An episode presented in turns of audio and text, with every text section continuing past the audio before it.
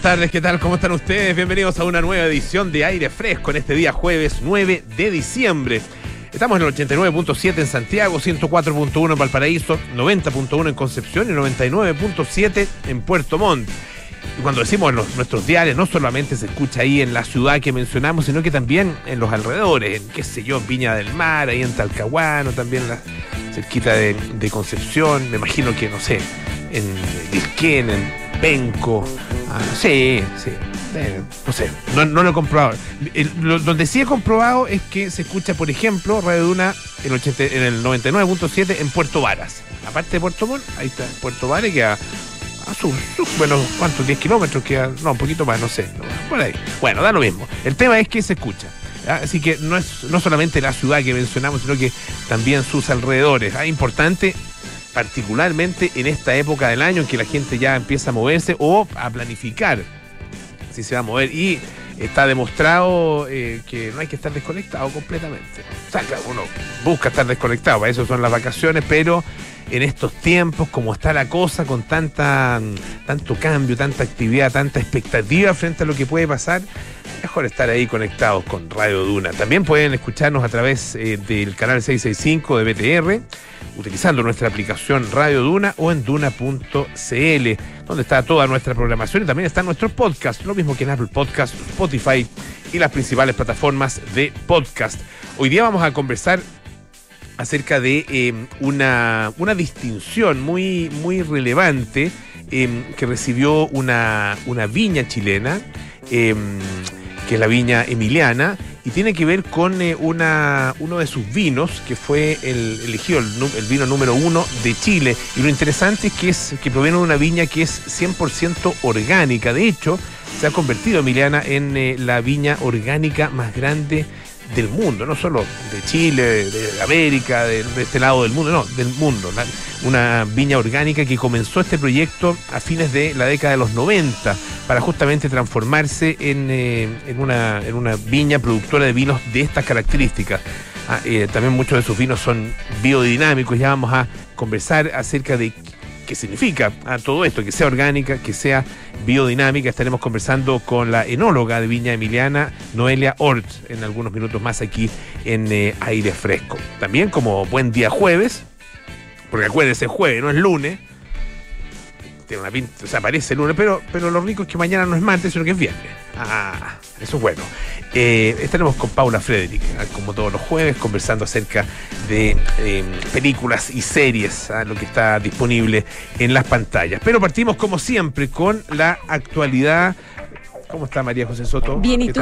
Bien, también. También con esta sensación de lunes, medio rara. Raro, sí. Que me achaca, pero después me alegra porque mañana es viernes. Sí. Entonces, eh, no es tan terrible. No, está muy bien. muy bien. Ya, oye, Trabajar es lindo. trabajar es lindo, sí, estar, Cuando a uno le estar gusta la contándoles pega. cosas a ustedes que me están escuchando. Claro, también. exacto. Ya. Hoy día nos sorprendíamos con una noticia que está evaluando el Ministerio de Salud, que es hablar de la obligatoriedad de la vacuna contra el COVID-19. Es un debate que está, está a nivel mundial. Sí. Eh, algunos dicen que sí, otros que no, depende mucho de los gobiernos, de los criterios, de los, de los porcentajes de vacunación en los países, etcétera. Pero bueno, fue lo que planteó en algún minuto la subsecretaria de Salud Pública, Paula Daza, ex subsecretaria, ahora recordemos, en el equipo de campaña de CAS, eh, al Programa Nacional de Inmunizaciones y al Comité Asesor de Vacunas e e Inmunizaciones, que es el CABEI, que es parte del Ministerio de Salud.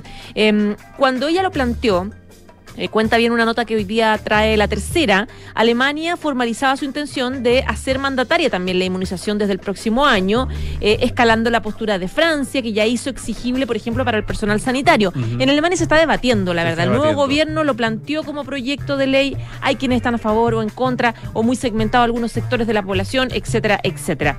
Y bueno, con este en, mandato. en Austria también. eh, En Austria ya es obligatorio, ya es o sea, obligatorio. es El único obligatorio, país. obligatorio a partir del primero de febrero. Claro, Ah, el pero ya único está ya tomada va la claro, que ya lo que ya lo anunció como decidido. Y en este contexto, el CABEI, que te digo que es el Comité Asesor en Vacunas, eh, que es el que asesora al Ministerio de Salud acá en Chile, dice que eh, uno de los temas que va a empezar a analizar es ver precisamente eh, tener un documento durante el mes de enero para hablar o recomendar algunos datos respecto a la eventual obligatoriedad o no del proceso de vacunación, tomando en cuenta, y lo, aclaraba hoy día la subsecretaria actual, la situación internacional, la experiencia comparada, las posibilidades de, vacunación que tenemos en Chile, etcétera, etcétera. Recordemos que, según las cifras del Ministerio de Salud, eh, tenemos en Chile eh, 13.882.920 adultos que están con el esquema basal de vacunación completo de una población objetivo que supera los 15 millones, lo que deja un saldo de no vacunados mayores de 18 años de 1.325.920. Este último grupo, sumado a los rezagados que se han detectado en la obtención de la tercera dosis, enciende evidentemente las alarmas del Ministerio de Salud, especialmente por la llegada de las nuevas variantes. Entonces, en este nuevo escenario es que se espera precisamente eh, eh, lograr o no un proceso de vacunación obligatoria, pero ya lo decía el gobierno, sería apuntado no necesariamente a toda la población, sino a grupos específicos, como por ejemplo, no sé, personal de salud, algo que ya obligaron, por ejemplo, en, Estados Unidos, adultos mayores, eh, en, el caso de perdón, eh, José, el caso personal de salud son hartos países ya. Bueno, tú mencionabas también el caso de la situación de Francia, en Italia también, eh, de hecho Italia fue uno de los primeros en, obligar al personal de salud a vacunarse y esto se ha ido extendiendo a profesores, al personal administrativo en, la, en las escuelas, los militares, la policía, etcétera. Ah, en cárceles, la idea también es, la idea es idealmente poder obligar a este segmento de la población a vacunarse, que serían salud, adultos mayores, como dices tú, eh, en general lo que trabajan en centros cerrados como recintos de larga estadía o cárceles, cosas así más o menos que pudieran tener eh, brotes que fueran, que, tuviesen consecuencias graves, por ejemplo, en un, en un, en un, evidentemente en un hogar de ancianos puede eventualmente generar consecuencias graves. Eso se va a analizar. Podría estar a fines de este mes de diciembre o a inicios de enero alguna resolución o alguna recomendación que se haga al Ministerio de Salud. Eso en medio de... Em, de, de la lo que yo te digo, la experiencia comparada, eh, la, la, sensación que hay de que varios países están en lo mismo. Mira, leí ahora una nota de La Vanguardia de España que titula con lo siguiente, los gobiernos europeos descartan impulsar la obligatoriedad de la vacuna, porque precisamente en la Unión Europea se está debatiendo, hoy se debatió hacer obligatoria o no la vacuna contra el COVID-19. Y aunque algunas de sus líderes, por ejemplo, la misma presidenta de la Comisión Europea, que es Úrsula van der Leyen, recomendó, recomendó, digo, la semana pasada, abrir el debate y potencialmente pensar en hacer obligatoria la vacuna eh, para acabar con las enormes bolsas de personas no vacunadas que hay en la Unión Europea, que son unos 150 millones. Por lo tanto, tienen un problema grave, evidentemente, en Europa. Claro, y con la circulación de, personas que se da en, eh, en, Europa, eso es, finalmente uno tiene que considerar efectivamente la cifra como un total, ah, claro. no, no individualmente cada uno de los países. Claro, exactamente. Entonces, esa es la preocupación. Y hay varios que están apostando, por ejemplo, esta misma nota de la vanguardia dice que en esta reunión donde hubo varios ministros de sanidad de Europa, eh, varios dijeron que no van a ni siquiera poner el debate por, eh, todavía, porque la gente está muy agotada del COVID-19. Entonces, algo así podría generar una polémica muy importante en los países, pero sí lo que apuestan es por mantener las restricciones a África por la cepa eh, Omicron o seguir ayudando a África. Pero por ahora, no necesariamente la obligación en algunos países, porque, por ejemplo, en Alemania, como yo te decía, ya están dando un, proyecto de ley para empezar con la prohibición. Pero da la sensación de que si esto se agrava, eh, la obligación o la obligatoriedad en lo que yo te digo, que, en, segmentos muy puntuales de la población se va a dar, yo creo que sí o sí, de todas maneras. Em, eh, se entiende em, que exista, por supuesto, polémica y posiciones encontradas frente a esto, pero eh, como que se olvida que, en, por lo menos en el caso de Chile, hay 15 vacunas que son obligatorias. 15. Ah, y, y los recién nacidos, los lactantes, los niños, incluso adultos, tienen que ponerse determinado tipo de vacunas. ¿ah? Eh, y es una lista, una lista relativamente larga, o sea, 15, 15 vacunas desde, desde los recién nacidos, después a los 2, a los 4, a los 6 meses, a los 12 meses, a los 18 meses, primero básico, cuarto básico, quinto básico, octavo básico. ¿ah? En, todos esos, en todos esos momentos de la vida tienes no vacunas obligatorias. ¿Por qué no eh, frente a una pandemia que ha generado tantos efectos negativos, partiendo por la muerte de eh, miles de personas. Estamos cerca de las 40.000 personas muertas en el caso de Chile. Ah, eh, un millón eh, y no sé cuántos, un millón y algo de muertos en, a nivel mundial. o no, no, sé, es más que eso. La verdad que no, no, tengo en este minuto la, la, cifra, me acordé de otras personas, no tengo la cifra, pero la cifra exacta.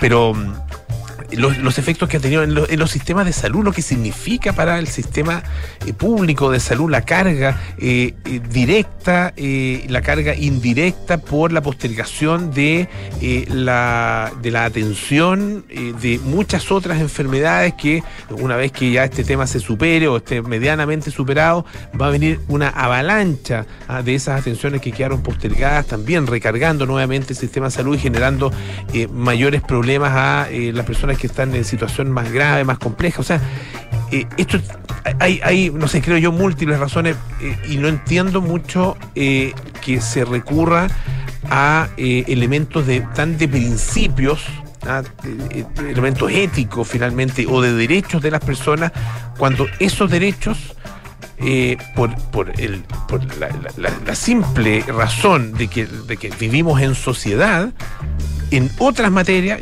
o en la misma materia, materia sanitaria, ya son de alguna manera conculcados esos derechos. Entonces, eh, no sé, me, cuesta, me cuesta entender. Está claro, si fuera por mí lo pondría obligatorio y chao, se acabó. sí, yo también, lo mismo. Hoy, hoy día vacuné a mi hija de, cuatro años. Ah, mira. ¿Cómo, cómo fue la experiencia? Eh, bueno, eh, primera, primera dosis, claro. Primera dosis y, fue súper tierno porque eh, el personal de salud estaban todos disfrazados, como con ah, cosas navideñas, porque claro, los niños, había una lista de niños, una fila de niños muertos de miedo, pues si son tan chiquititos. Sí, pues no saben a lo que van. Todos lloran, algunos tendrán algún recuerdo de Regalos, premios, había premios, le estaban dando premios a los que se vacunaban. Pero bueno, eh, maravillosa la posibilidad de, poder vacunar, la verdad. Sí. Cuatro años. De, poderlos vacuar a ellos, espectacular. ¿Qué quieres que te diga? Sí, no. Tremenda, tremenda fortuna tenemos. Es, bueno, es, es, raro, es raro la discusión. De hecho, bueno, la, la, la OMS ha dicho que, que, debe, esta la obligación debe ser el último, el último recurso. Eh, también habló, no sé si directamente o habló una vocera de, eh, de la expresidenta Bachelet en relación con, eh, con el De la obligatoriedad. Fue, la, fue Bachelet la que planteó. Ella misma. Dijo que, que que eh, tiene que ser la última alternativa, que tiene que ser la última alternativa porque en el fondo hay que prevalecer los derechos de las personas. Eso, ella lo dijo como, como representante de Naciones Unidas, evidentemente. Curioso el tema. Es, debate mundial, la verdad es que es muy complejo el debate, pero yo opino como tú, obligatoria, de, deberes y derechos. Así es, ya pues José, muchas gracias. ¿ah? Oye, eh, ¿escuchamos un poquito de música o tenemos.? ¿Sí? ¿Qué, qué dice? Sí, tenemos ahí unos minutillos. Eh, hay una. Eh, el, monitoreo de los glaciares es muy importante eh, eh, en todas partes del mundo, eh, pero particularmente en aquellas zonas donde los glaciares son muy extendidos. Porque eso genera eh, modificación, o sea, la modificación en los glaciares, si se da de manera abrupta, eh, puede modificar la, circulación del aire, la circulación atmosférica y con eso modificar también los, o, tener efectos de modificación climatológica, ah, em, cambios climatológicos o cambios climáticos en definitiva. es lo que lo que se, piensa que puede pasar, por ejemplo, en la Antártica, así que se produce un derretimiento importante de hielos, o lo que puede pasar también en el Polo Norte, y lo hemos visto durante los últimos años, qué manera en el Polo Norte la capa de hielo ah, que anualmente durante el invierno crece, está creciendo cada vez menos, y el derretimiento de esos hielos durante los veranos es cada vez mayor. Bueno, algo, algo similar se está dando en, eh, en el caso de em, el Tíbet. Ah, eh, la, meseta tibetana es, bueno, es enorme, ah, obviamente es una meseta que está en altura eh, y está llena de glaciares. Eh, y tiene mucha importancia eh, para el clima de la, de la zona, ¿ah? de, de, toda Asia, digamos. ¿ah? O sea, está relacionado, por ejemplo, con un fenómeno fundamental para Asia que son los monzones. ¿ah? De hecho, es conocida toda esta zona como el tercer polo del mundo, polo norte, polo sur y la meseta eh, tibetana. hay por ejemplo, en la cordillera de, de Kilian, ah, que está ubicada en, China, hay 2.684 glaciares. Ah, eh, y claro, el retroceso de estos glaciares entre el año 90 y el 2010, 20 ah, años, fue más rápido que fue un 50% más rápido que el derretimiento de, o el retroceso de glaciares Em, que se pudo detectar entre el año 56 y el año 90, 34 años, o sea, en 20 años retrocedió 50% más que en los 34 años anteriores. Eh, dice eh, Kim Xiang, que es director de una de las estaciones de monitoreo de, glaciares de Kilian, em, desde la década del año, o sea, desde la década de los 50, las temperaturas promedio han aumentado 1,5 grados en el área. Ah, eh, y bueno, el, por ejemplo, el glaciar más grande de la cadena montañosa, una cadena montañosa de 800 kilómetros, se ha reducido aproximadamente en un 7% desde la década del 50, eh, cuando se había establecido la primera estación de monitoreo. Bueno, ¿qué está haciendo China en este momento? China, recordemos, es uno de los principales, si no el principal em, causante en estos momentos, ah, da su matriz energética y dado su eh, al, CO2, digamos, a la, cantidad de CO2 a nivel mundial, eh, el principal contaminador del mundo, o el segundo, ¿ah? están ahí peleándose siempre con, eh, Estados Unidos. Em, bueno, pese a eso, claro, están obviamente preocupados por, eh, también por los glaciares y se está realizando este, este programa que fue anunciado hace muy poquito por, eh, por un grupo de científicos chinos. Esto se produce en la provincia de Yunnan. Eh, el primer sistema de monitoreo de glaciares en tiempo real y va a em, proporcionar un, análisis detallado de cómo se está produciendo justamente este derretimiento. Em, tienen sistemas de GPS, eh, medición de distancia por láser, utilización de cámaras, equipos de meteorología, eh, equipos de prueba de temperatura del hielo, sismógrafos y también, esto es interesante, drones con cámaras termográficas ¿ah? para poder ir em, eh, definiendo con mayor precisión cómo este calentamiento global, cómo la crisis climática está influyendo en los glaciares. Todo esto además se va analizando en tiempo real. ¿ah? Eh, incluye, por ejemplo, los terremotos de hielo caídas abruptas ah, de, zonas importantes de glaciar, la presión de la temperatura, eh, la humedad y otros elementos.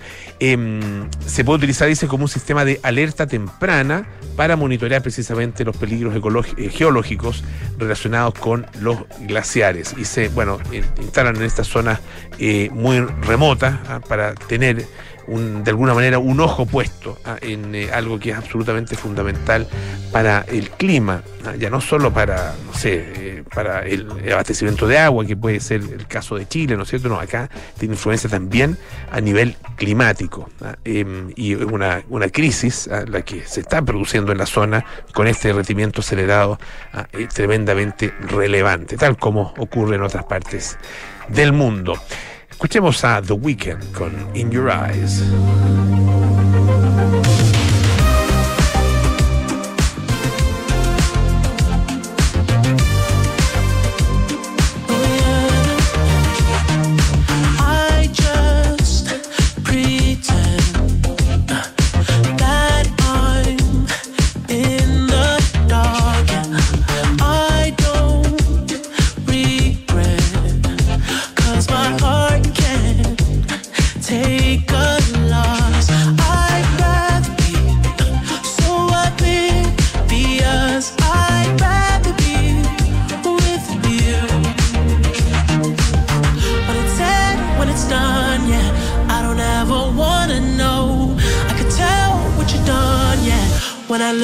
You.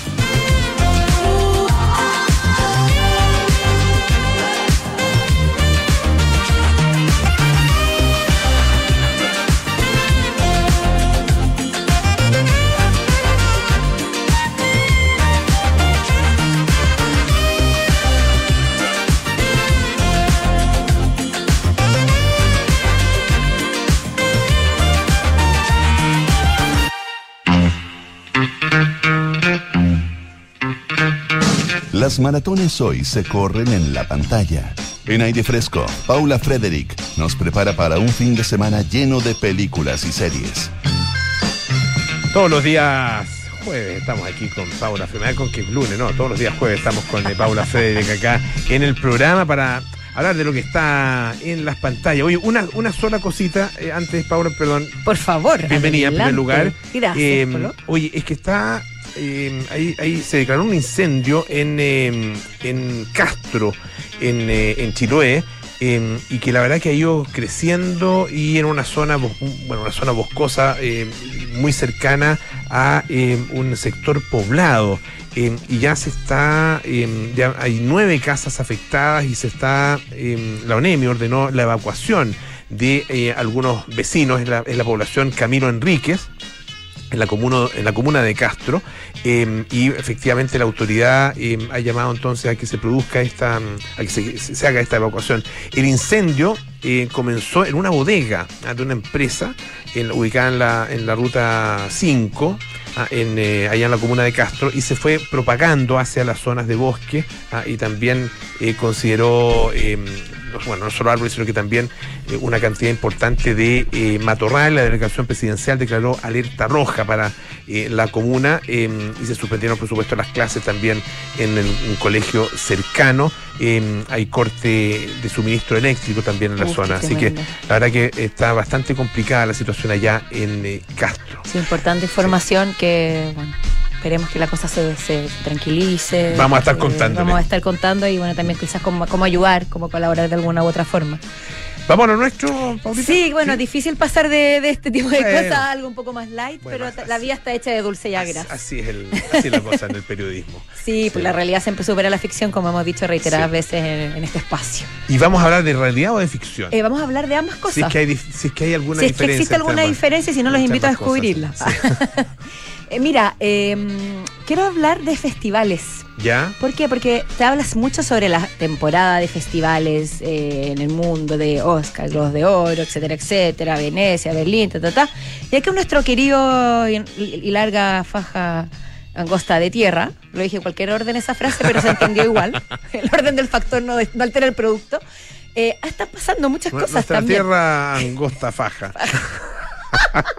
Ya. lexiagalopante.com.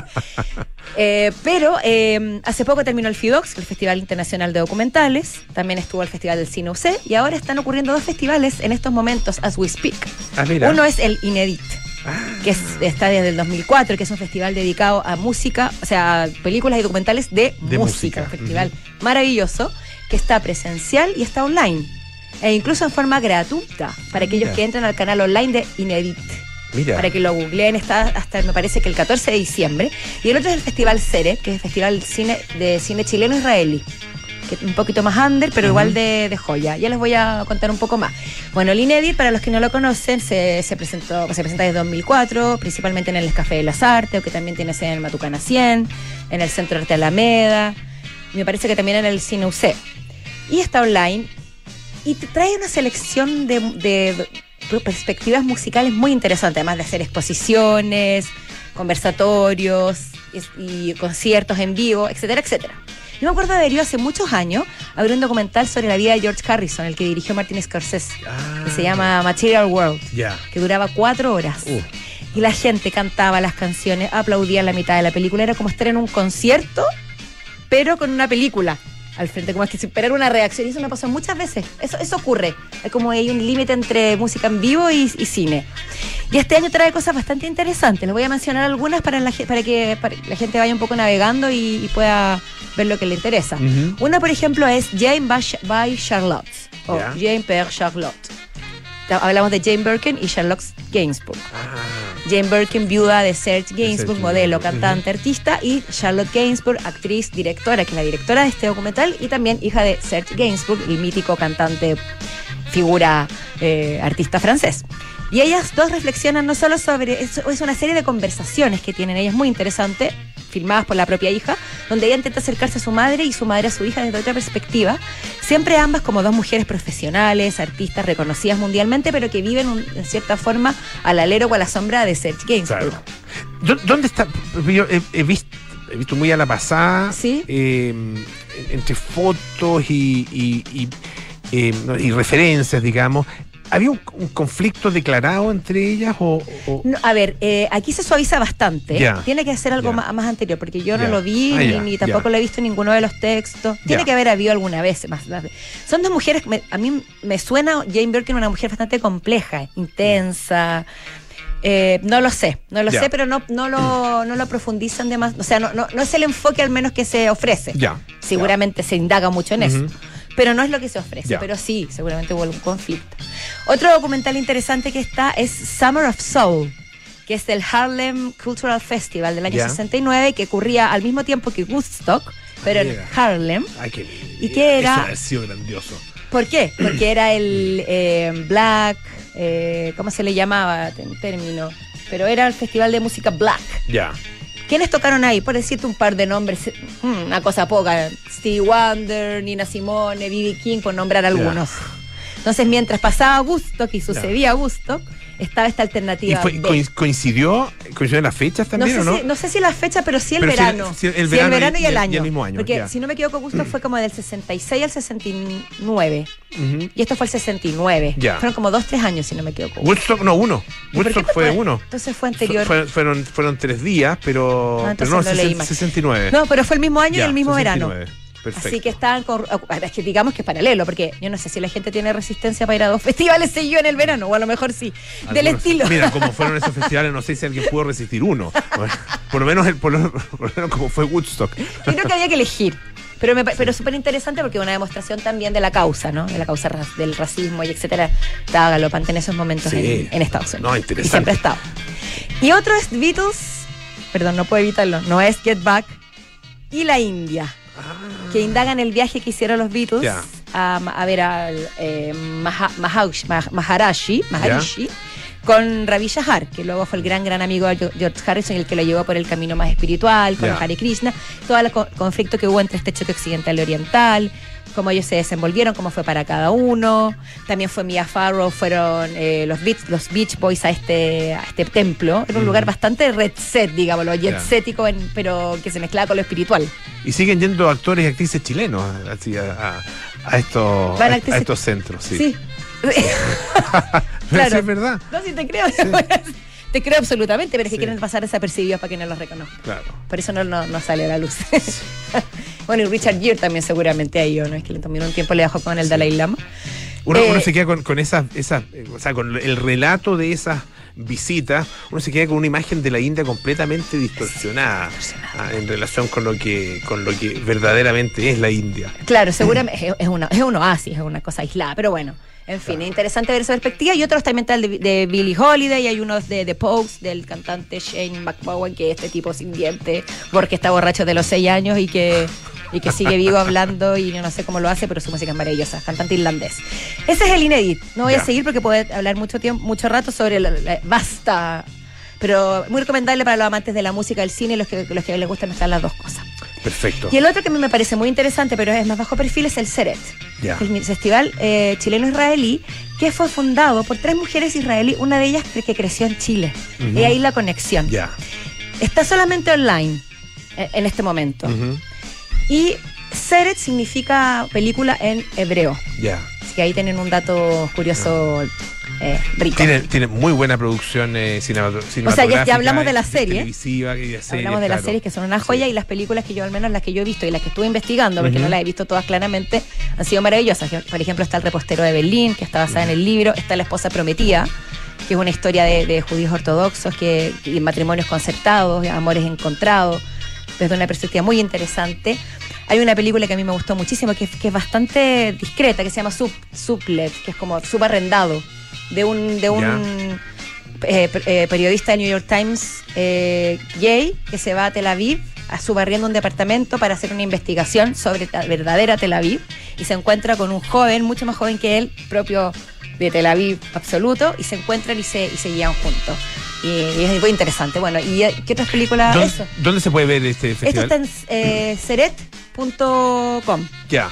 Y otra es, perdón, lo último, es Aya de la actriz de Unorthodox. Es una película que Ah, la protagoniza la perfecto. actriz de Unorthodox. Así que está interesante para que también lo visiten. Perfecto. Eso. Ya vos, Paula. Ya Muchas vos, gracias. ah, Que esté muy bien. Yo también. Paula Frederick, todos los días jueves aquí en Aire Fresco. La Universidad San Sebastián es la primera universidad en Chile acreditada internacionalmente por la Agencia de la Unión Europea. Universidad San Sebastián, una gran universidad que avanza y crece.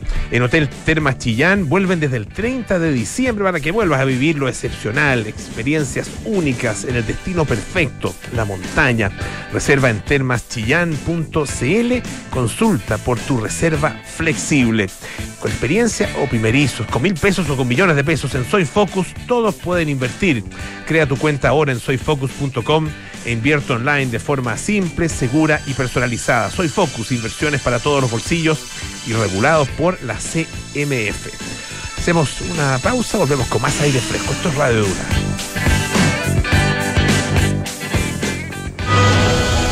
La Universidad San Sebastián es la primera universidad en Chile acreditada internacionalmente por la agencia alemana ACAS bajo estándares de la Unión Europea con vigencia de seis años. Además, siete de sus carreras del área de la salud también cuentan con acreditación internacional. En la Universidad San Sebastián, nuestra misión es educar en la razón y en la virtud. Más información en www.uss.cl. Este fin de año, lo excepcional no pasa el 31 de diciembre, pasa el 30. Porque el 30 de diciembre vuelve a abrir el Hotel Termas Chillán. Desde el 30 de diciembre, vuelve a disfrutar de manera segura del destino perfecto para reconectarte en familia con la montaña, la naturaleza, el deporte y el relajo. Consulta por programas flexibles en termaschillán.cl o escríbenos a reservas arroba termaschillán.cl. Soy Focus presenta ¿Para qué invertir? Para viajar, para estudiar,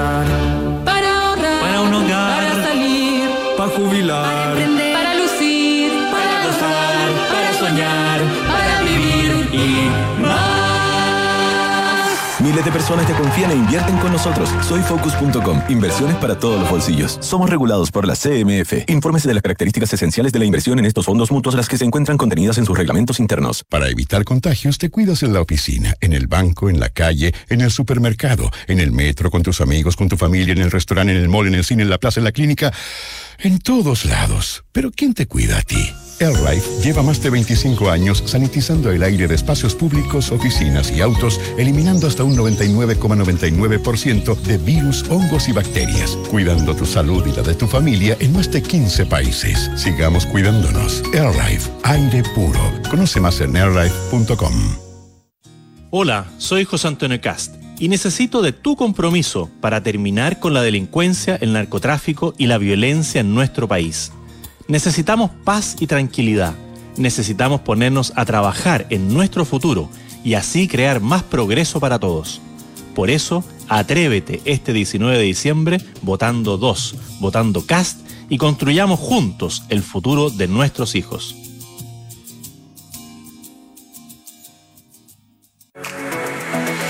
Este 19 de diciembre, todas y todos estamos llamados a definir el futuro de Chile en una segunda votación presidencial. Con una sola línea de tu lápiz pasta azul podrás ser parte de las millones de personas que eligen el país que quieren. Vota, no pierdas la oportunidad de escoger al candidato con propuestas e ideales que mejor te representen. Infórmate más en www.cervel.cl llamando al 600 6000 166 o siguiendo las cuentas verificadas del servicio electoral en redes sociales, Twitter, Facebook, Instagram, YouTube y TikTok. Elige el país que quieres. Cervel. Estás en aire fresco con Polo Ramírez. Ya estamos de vuelta aquí en aire fresco, esto es Radio Duna. Para evitar contagios te cuidas en todos lados, pero ¿quién cuida el aire que respiras?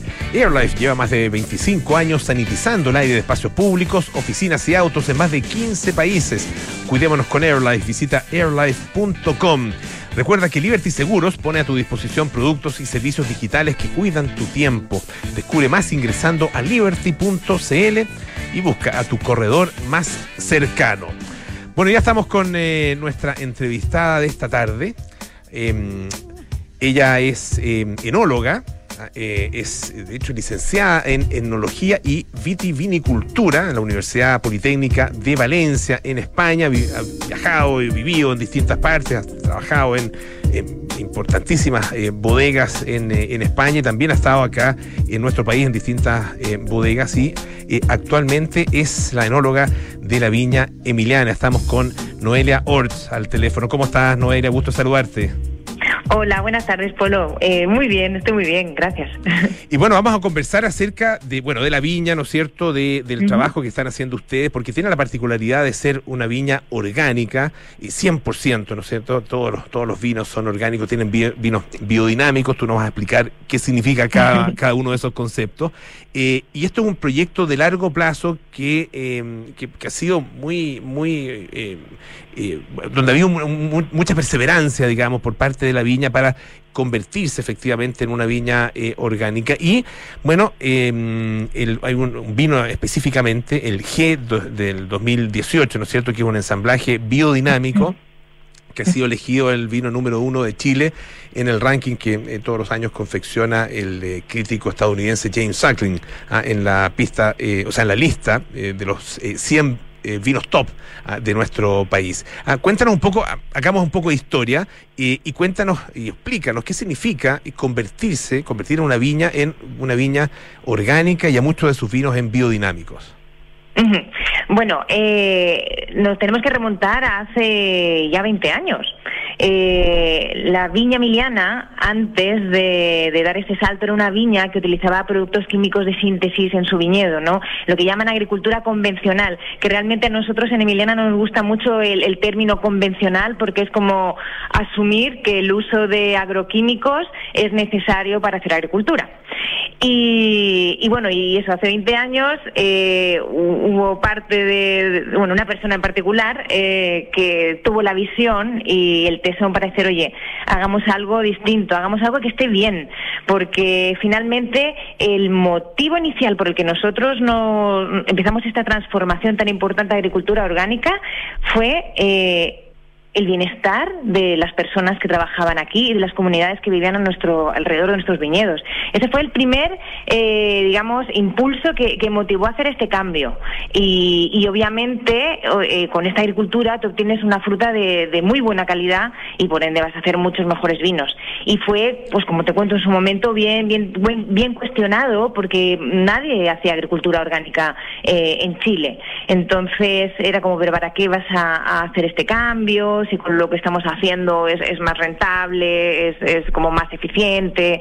Pero no, decidimos eh, optar por el camino difícil y, y bueno, los primeros años fueron muy difíciles porque imagínate un viñedo acostumbrado a recibir, eh, o sea, un viñedo que no se defendía, un viñedo que estaba acostumbrado a tener eh, herbicidas para matar las hierbas que competían por alimento o agua, eh, plaguicidas para los insectos, eh, tú la fertilizabas por goteo, entonces al final era una planta que dependía completamente de- del ser humano. Y cuando se empezó a hacer la transformación, los, los cuatro primeros años fueron muy difíciles porque había como como digo yo, como desintoxicar eh, este viñedo y que empezara a ser funcional por sí mismo. Y, y bueno, al cabo de los cuatro años empezamos a ver los frutos y, y hoy en día todas, como tú bien decías, todas nuestras hectáreas, eh, las casi mil hectáreas que tenemos están certificadas orgánicas y todos nuestros vinos son también certificados orgánicos. Mm. Claro, el- eso, eso en cuanto a la condición de vinos orgánicos. ¿Y qué, qué son? Y explícanos acerca de los, bios, de los vinos biodinámicos. ah, eh, porque, claro, es, es- es este ensamblaje que acaba de ser eh, de- eh, destacado, ¿no es cierto? G, eh, el vino. G del año 2018 es precisamente orgánico y biodinámico. Sí, mira, eh, la biodinámica, para hacerlo muy sencillo, es eh, un paso más allá de la agricultura orgánica. O sea, bebemos de la, bebe de las mismas bases, es decir, no uso de productos químicos de síntesis en el viñedo, pero además incorpora lo que es una visión mucho más holística, es entender tu, tu viñedo como un organismo vivo en el que no solo importa la planta, importa la planta, el suelo, el corredor biológico que hay al lado, el bosque nativo que tienes alrededor. O sea, es como, como mirar el global, no solo lo particular de, la producción. Y y lo que también hacemos en, en agricultura biodinámica, que, que a muchas personas es lo que más le llama la atención, es que eh, ciertos trabajos de- del viñedo, como la poda, por ejemplo, eh, la hacemos en función del calendario lunar. Eh, dependiendo por, por qué constelación está pasando, hay días que son más adecuados o no para, para las podas y hacemos, por ejemplo, el trabajo en función de este calendario. Eh, y lo otro que también las personas suelen reconocer como de biodinámica, que lo, lo tienden a ver como algo un poco extraño, pero para mí es, es de lo más normal, es que utilizamos, hacemos unos preparados, es decir, una, eh, utilizamos eh, plantas medicinales como manzanilla, como milenrama, como diente de león, eh, utilizamos eh, minerales como el cuarzo y todo esto para mejorar la calidad de nuestros compost y de nuestro suelo. Al final también la, la biodinámica tiene un punto muy muy importante que es la vitalidad la vida en el suelo. Y de estos preparados que te digo de, de plantas que aplicamos a nuestro compost y, todas estas labores que hacemos en función de calendario van enfocadas a mejorar la vida en el suelo. Y cuando tú tienes un suelo vivo, vas a tener eh, el ambiente idóneo para que tu planta, como comentaba hace un rato, sea lo más autosuficiente posible y pueda eh, prolongar su vida sin depender tanto de uno. Es así muy rápido. Sí. he, hecho, he hecho un resumen así a toda velocidad. Claro, pero tiene, tiene muchos elementos que son que son bien eh, bien novedosos. Uno podría decir eh, son eh, o suenan por lo menos hasta medio esotéricos ah, eh, en, en términos de eh, la, la utilización de, de aspectos, digamos, elementos, incluso circunstancias que no no tienen no parecen tener eh, que ver directamente con la producción de vino. Claro, porque tam- tam- también lo que lo que yo veo, Pablo, es que eh, tenemos una mentalidad muy mecanicista, entonces nos cuesta mucho eh, entender que hay una influencia, obviamente, de, de, de los astros. Y siempre digo, se nos olvida que el Sol es una estrella y es la que rige las estaciones, la que, la que rige cuando se planta, la que rige la vida en, en el planeta. Entonces, eh, obviamente hay una influencia de, de todo lo demás. Y, y el uso de, de estas plantas medicinales o los minerales, como el cuarzo, por ejemplo, que también, ¿por qué usan cuarzo? El cuarzo es un mineral que, que se sabe que absorbe mucha energía. Eh, también me gusta poner el ejemplo de los relojes que tienen las, las pilas, que no tienen pilas, perdón, no tienen baterías, que son de cuarzo, por lo mismo, porque se cargan energéticamente. Entonces, como que se tiende a ver de una forma muy esotérica, pero si te paras a pensarlo más, más en detalle, nosotros nos hemos sido lo que nos hemos alejado de las percepciones y las sensaciones. Es como que la intuición eh, se mm, como que se castigó en pro de, lo racional. Y, yo creo que en estos tiempos que corren más que nunca eh, necesitamos volver a, esta intuición y a este conectarse con la naturaleza y, no ser tan, tan cuadrados. Estamos conversando con Noelia Orch, que es eh, enóloga de Viña Emiliana, ah, que es, eh, lo, lo recordamos, ¿no es cierto?, la viña orgánica más grande del mundo. Eh, ¿Ustedes eh, ven eh, que existe alguna, un poco una tendencia, eh, una, eh, un, un movimiento hacia eh, la- los viñedos orgánicos eh, a nivel de otras viñas acá en Chile y en otras partes del mundo? O la, la, eh, la vitivinicultura eh, más tradicional o con- más, más que tradicional, convencional, digamos, como la conocemos eh, eh, y como, y como se conoce en prácticamente todas partes del mundo, eh, está eh, eh, más bien tan consolidada que, que es difícil que llegue a, a modificar.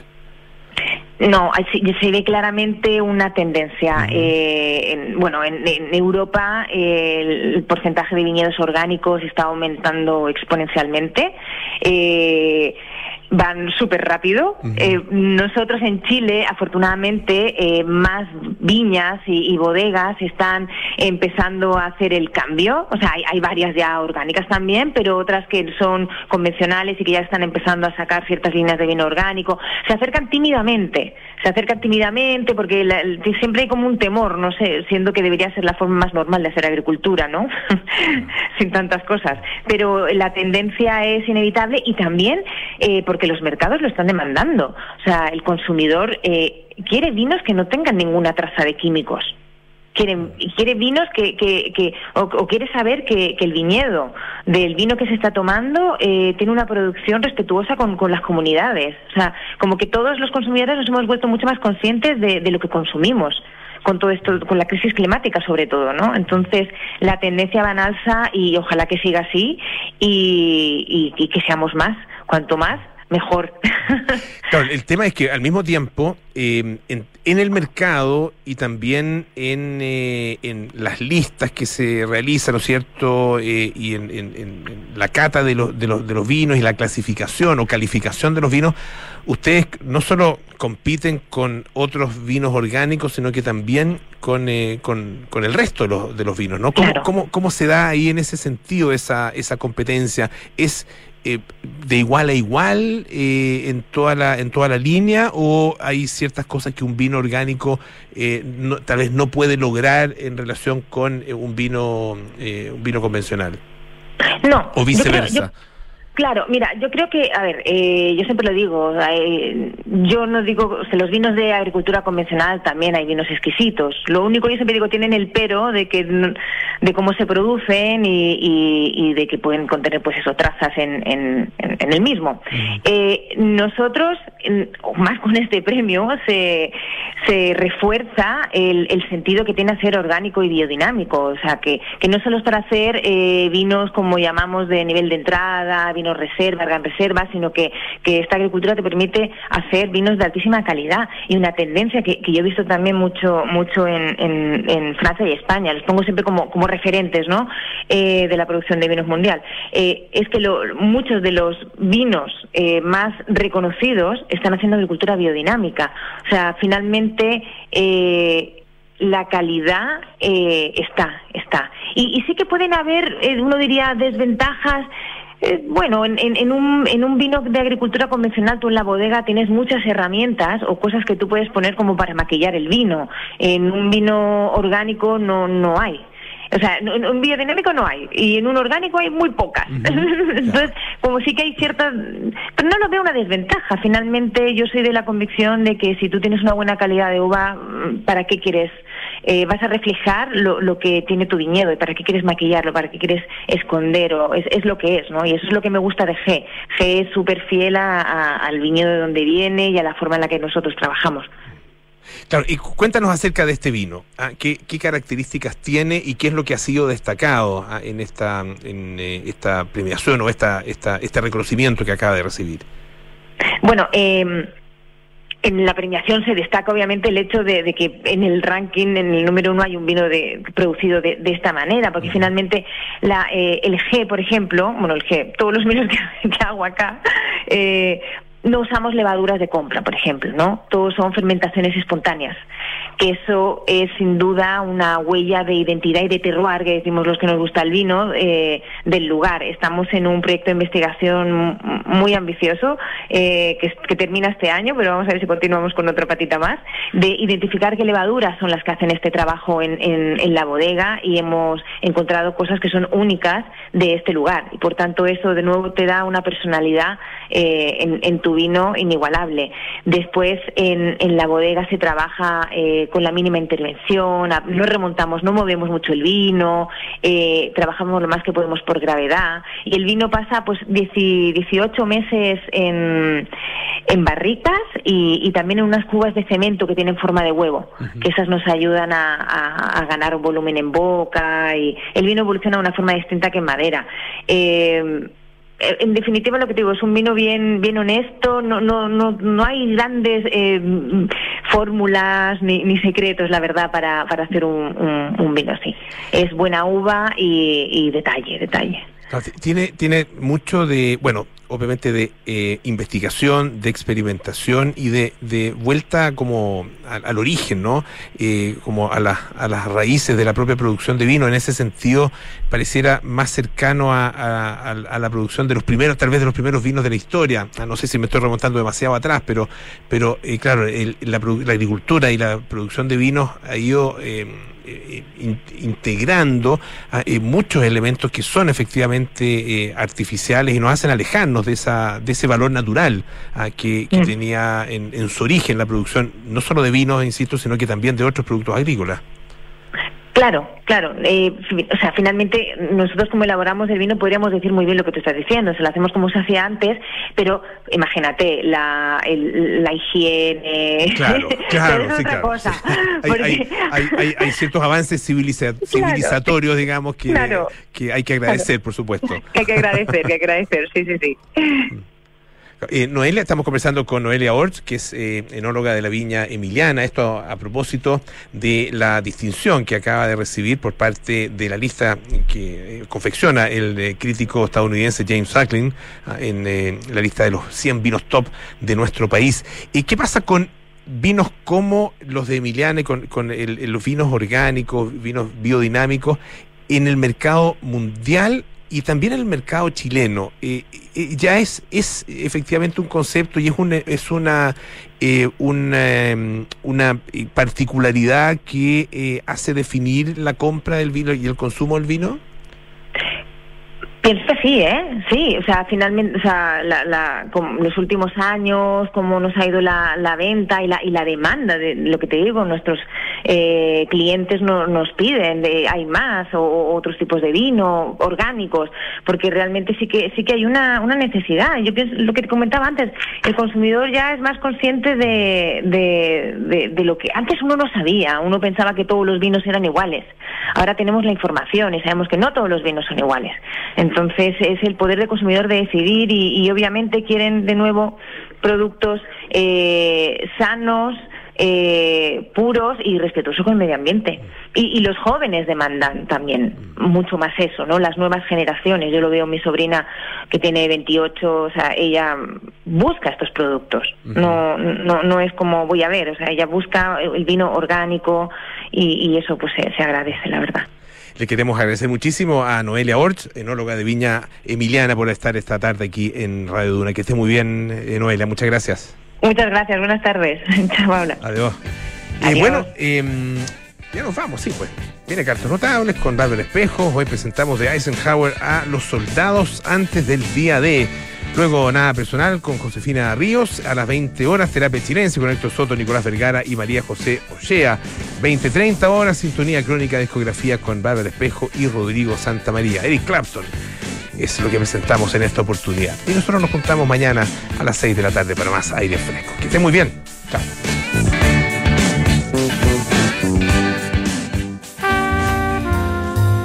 1940